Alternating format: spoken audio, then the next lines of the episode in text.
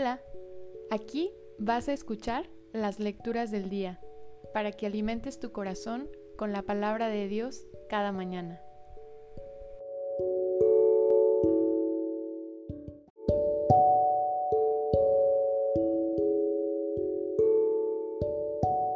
Del libro del profeta Isaías.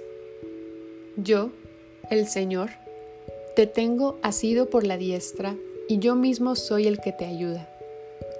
No temas, gusanito de Jacob, oruga de Israel, que soy yo, dice el Señor, el que te ayuda.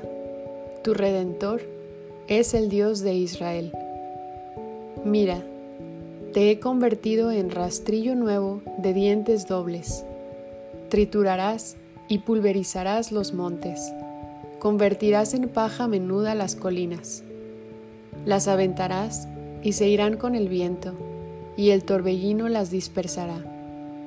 Tú, en cambio, te regocijarás en el Señor, te gloriarás en el Dios de Israel.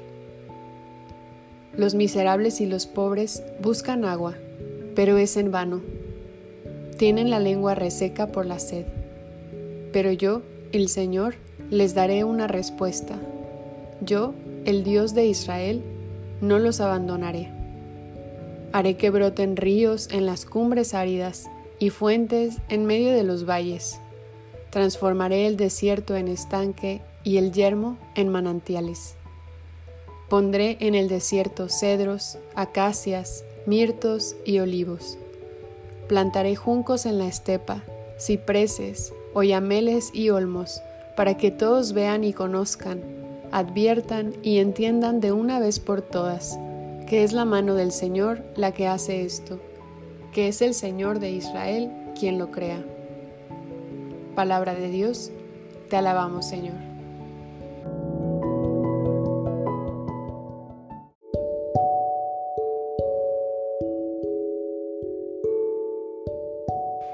Del Salmo 144. Bueno es el Señor para con todos. Dios y Rey mío, yo te alabaré, bendeciré tu nombre siempre y para siempre. Bueno es el Señor para con todos, y su amor se extiende a todas sus criaturas. Bueno es el Señor para con todos. Que te alaben, Señor, todas tus obras y que todos tus fieles te bendigan, que proclamen la gloria de tu reino y den a conocer tus maravillas. Bueno es el Señor para con todos. Que muestren a los hombres tus proezas, el esplendor y la gloria de tu reino. Tu reino, Señor, es para siempre, y tu imperio por todas las generaciones. Bueno es el Señor para con todos.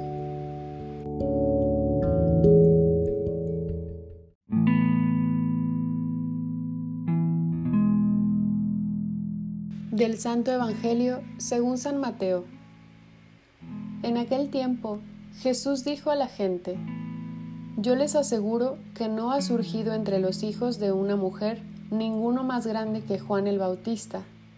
Sin embargo, el más pequeño en el reino de los cielos es todavía más grande que él. Desde los días de Juan el Bautista hasta ahora, el reino de los cielos exige esfuerzo y los esforzados lo conquistarán. Porque todos los profetas y la ley profetizaron, hasta Juan, y si quieren creerlo, él es Elías, el que habría de venir. El que tenga oídos, que oiga. Palabra del Señor, gloria a ti, Señor Jesús.